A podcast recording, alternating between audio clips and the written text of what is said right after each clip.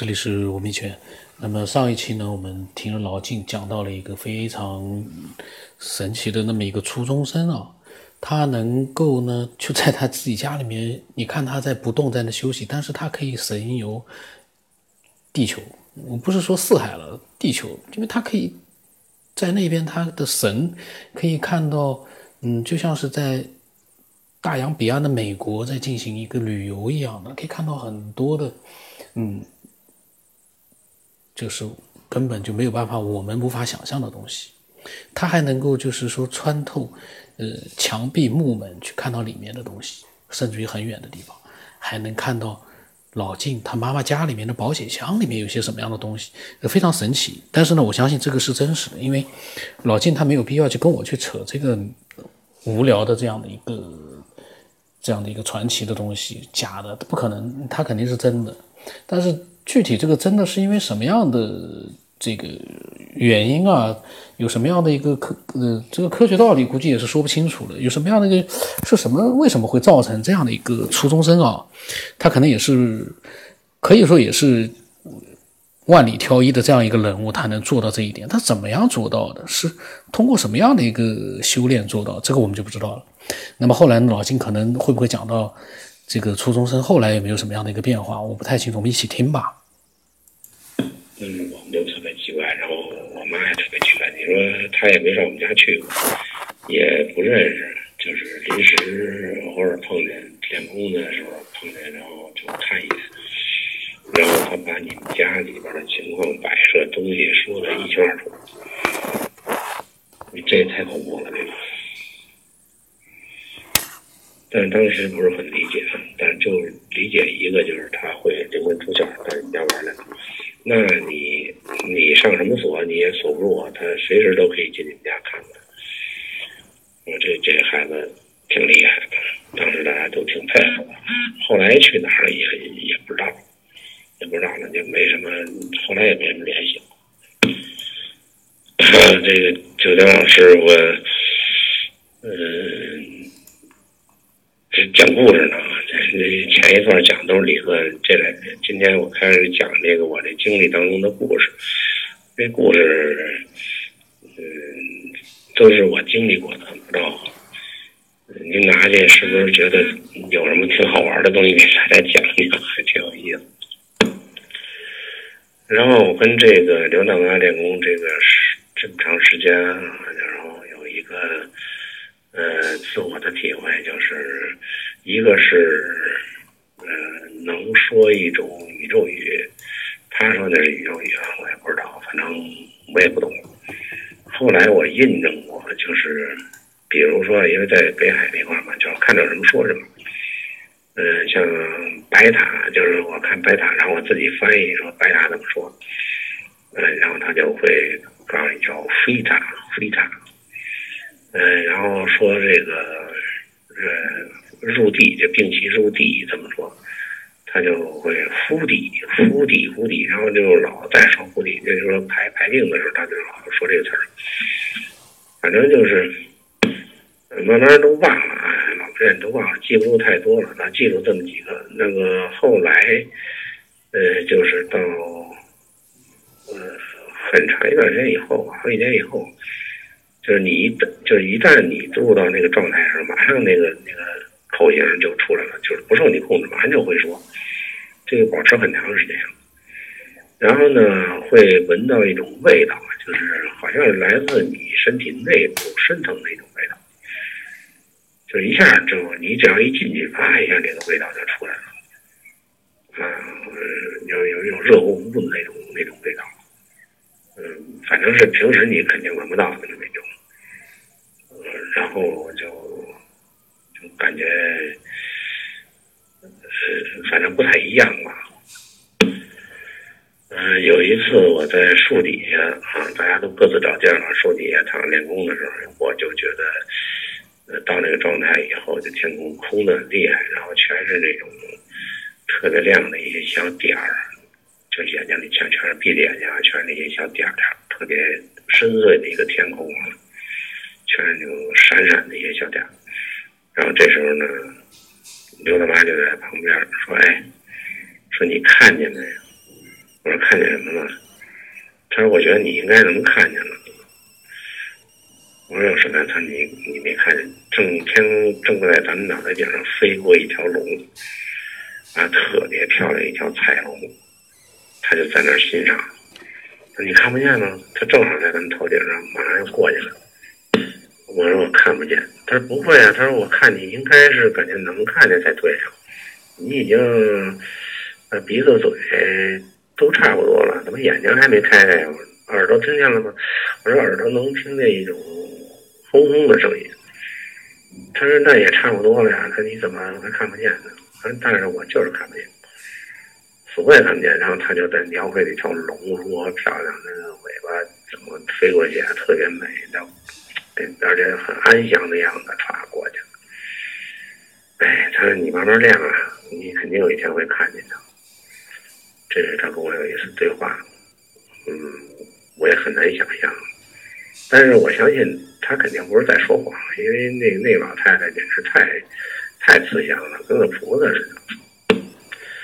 然后跟他练功的状态呢，就跟第一个那个师傅不是太一样。嗯，就就是好像一个以治病为主。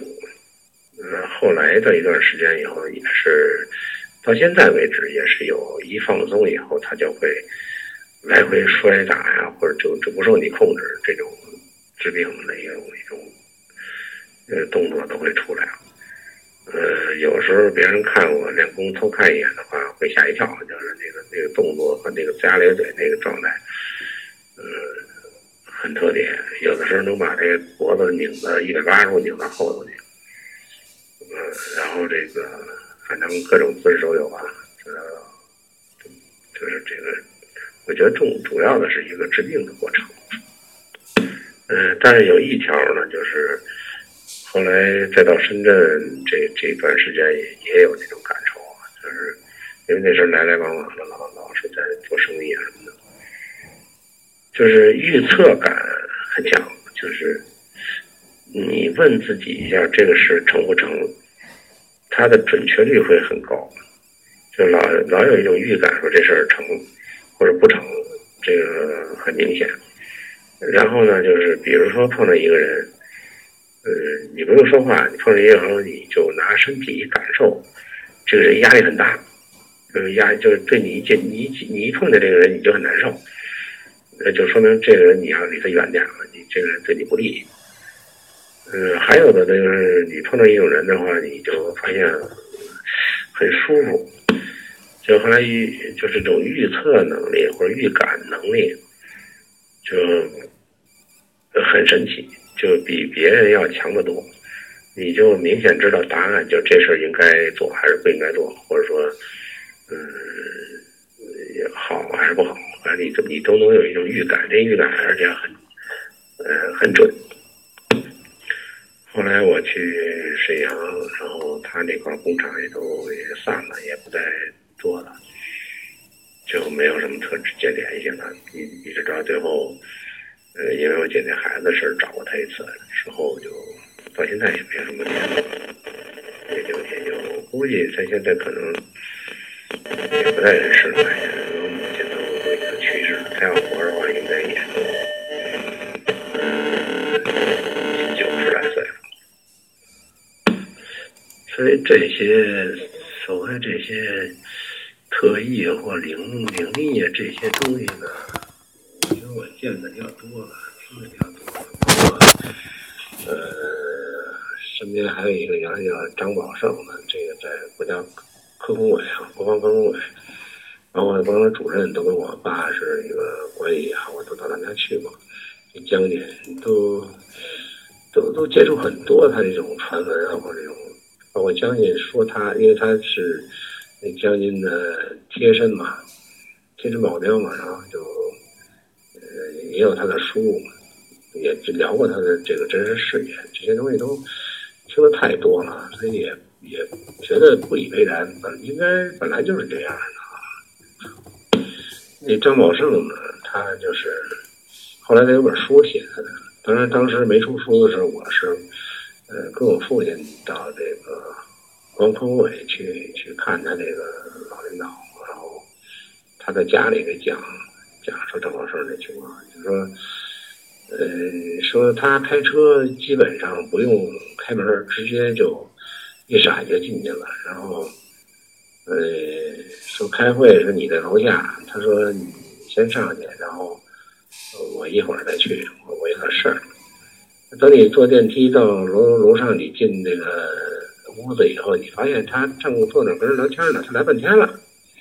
他这种很怪异的事情，在他身上就发生的，呃，很多，包括包括，比如说他像给这个名人啊，那时候女排吧，那谁，呃，孙锦芳还是谁啊？他弄那个衣服挺漂亮衣服，他拿手一摸，你里边那衬糊了，呃，烧糊了，外边没事里边糊了，就这种事这恶作剧很多。手表说一动他就不走了，就再也不走了，停那儿了。然后他一看他就走，他他他说让你停就停了，就这种事情非常多。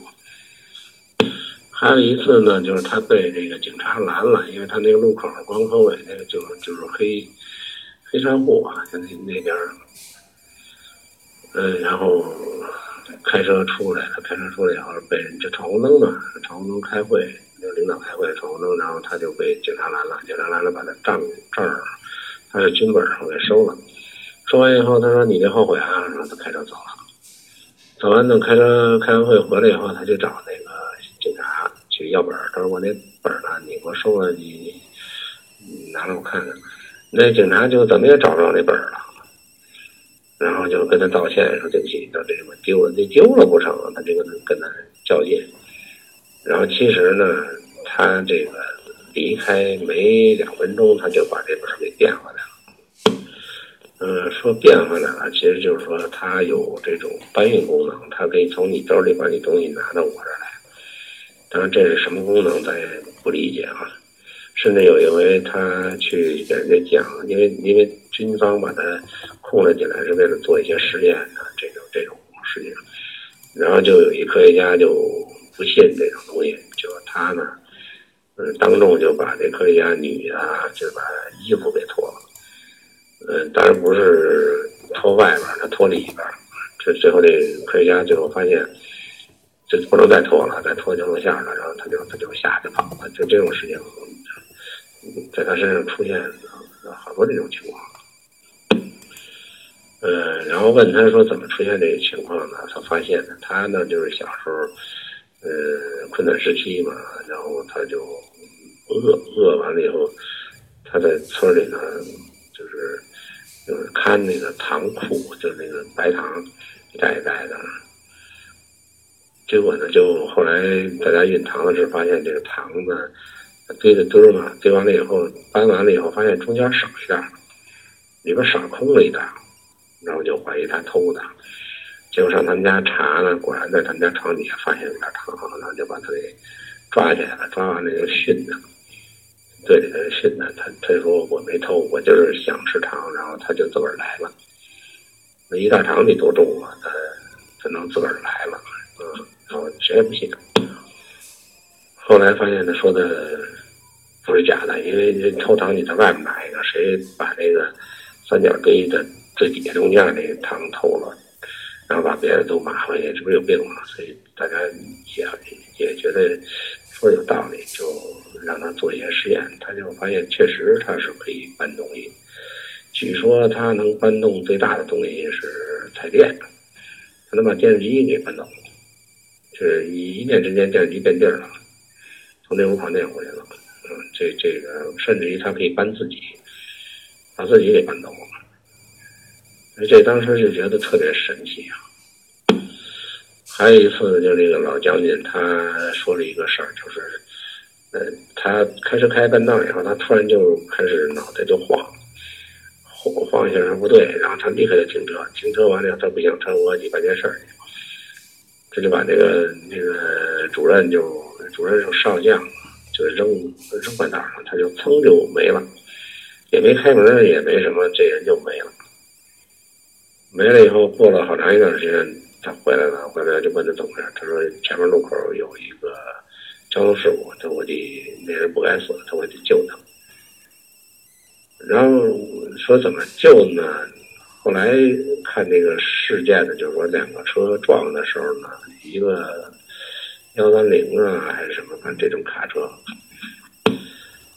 他在撞的一刹那，就是人家看肯定是撞上了，但是呢，就白光一闪，然后就停下了，然后两个车就实际上也没碰上，人也没受伤。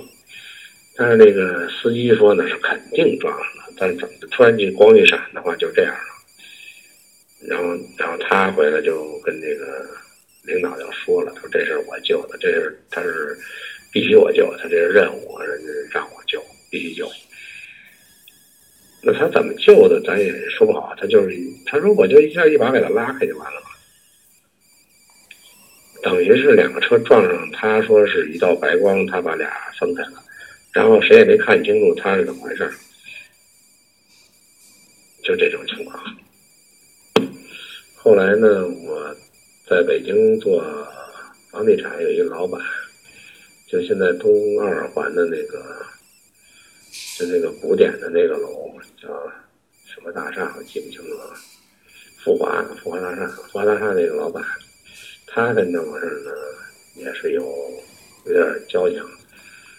他是有这个，呃，肾病还是糖尿病，反正是，呃，后背很不舒服，然后让张宝胜就帮他治病，就给他张宝胜治病呢，因为张宝胜后原来给那个叶剑英治治过痰，他是拿一一卷手指缠到手上以后呢，把这个手指呢就捂在你这个病灶的这个位置上。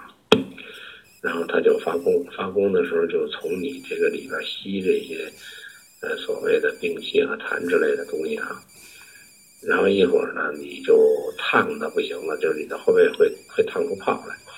然后这些黏黏糊糊东西就会全吸在他那个手指上，然后他就扔扔了，扔了以后再缠一卷，就这么来回吸。呃，吸完了以后呢，他说你啊。嗯，再做几次才行，你别怕疼，确实很烫，然后就是他那个手会会，他这个手那个烫度，就可以把那个水烧开了，到那种程度，然后就后背上好多泡，好多泡呀，他说你你别治，你就等着慢慢拔干就好了。我们这哥们儿，这这老板呢，叫王福生，嗯。后来他就没听，他就上医院给那个去泡去了，抹了药什么的，结果这样坏了，就是一直就好不了，收不了口，痒的不行，嗯，然后就很长时间他一直好不了，然后他就，呃，他就骂这个这个张宝胜说这家伙给我弄的，后来张宝胜跟他说，他谁让你不听我话，这事儿活该的，所以他过了好长时间还留个疤，好不了。这都是我亲身经历的一些事儿啊，这是真事儿。所以说这些所谓灵异的事儿，我觉得呃怪了吧唧的事儿，我经历很多，而且就是耳濡目染的，觉得它不是个什么事儿，它就本来它就是这样的，只不过你你没搞清楚它为什么而已。那么后来有很多人啊，就是在怀疑说什么灵魂呐，怀疑这些。特异现象啊，就至于它不存在，不合物质原理啊，我就觉得挺可笑的。我说现在还有必要去探讨它的真实与假吗？啊，这个呃，只是应该是探讨它的科学道理是在哪，它为什么是这样的，而没必要去怀疑它的真假了。我一直是这么个心态。后来呢，才去，呃，去看佛学的书，老子啊、道家各方面这种去探索，到底怎么解释这个东西啊？想从各方面去找一些原理去解释。当然也找到不少这个，但是呢，呃，有些经典互会，就解释来解释去，都都不是说解释很透彻，一步一步的啊。原来在一个朦胧状态下，就是一直走到今天。听了这个节目呢，我才有好多这个脑洞被击穿了，然后，啊，一下就觉得好多东西可以自圆其说了。嗯，我才讲了这么多啊。刚才听到这个四百四十二期这个一位女士讲的这个宇宙观啊，她认为，那么老金呢讲到的那个张宝顺的这个各种各样的传奇故事，其实张宝顺他，嗯，肯定就是说很奇怪的，就是他可能就是有的时候呢，他比如说做一些，他因因为有的时候也会做一些表演，可能嗯。有的时候是成功的，但有的时候也会失败的。所以后来呢，也有人说他那个是假的。但是老金呢，他是呃，因为是比较近距离的去了解过这个人的话呢，呃，那么他肯定是有他的一个特殊的一个能力的。而且据说这个人现在还在那个那个被研究所，好像在研究所里面。就是说已经不研究他了，不研究他的特异功能，但是还不能，好像是不能允许他出国啊什么的，就网上面的流传。那具体这样一个人啊，他的一个神奇之处，如果有有更多的人对他也有一些自己的了解和见解的话呢，也都可以分享你们的看法。因为从我们的角度来说，我们没有接触过这样的一个神奇的大师啊，或者特异功能，我们就不能去乱讲。那么有接触过的，有确实像老金一样的了解过很多的这样的一些事情的，那可以过来分享，可以让我们更多的人呢去知道一些我们不知道的东西。所以这个神奇的，确实非常神奇。你比如说，他这这车门不开，他就能上车，这个又很神奇，各种各样的匪夷所思。那我的微信号码呢是 b r y s 八不让什么八，微信的名字呢是九天以后。那期待每一个人。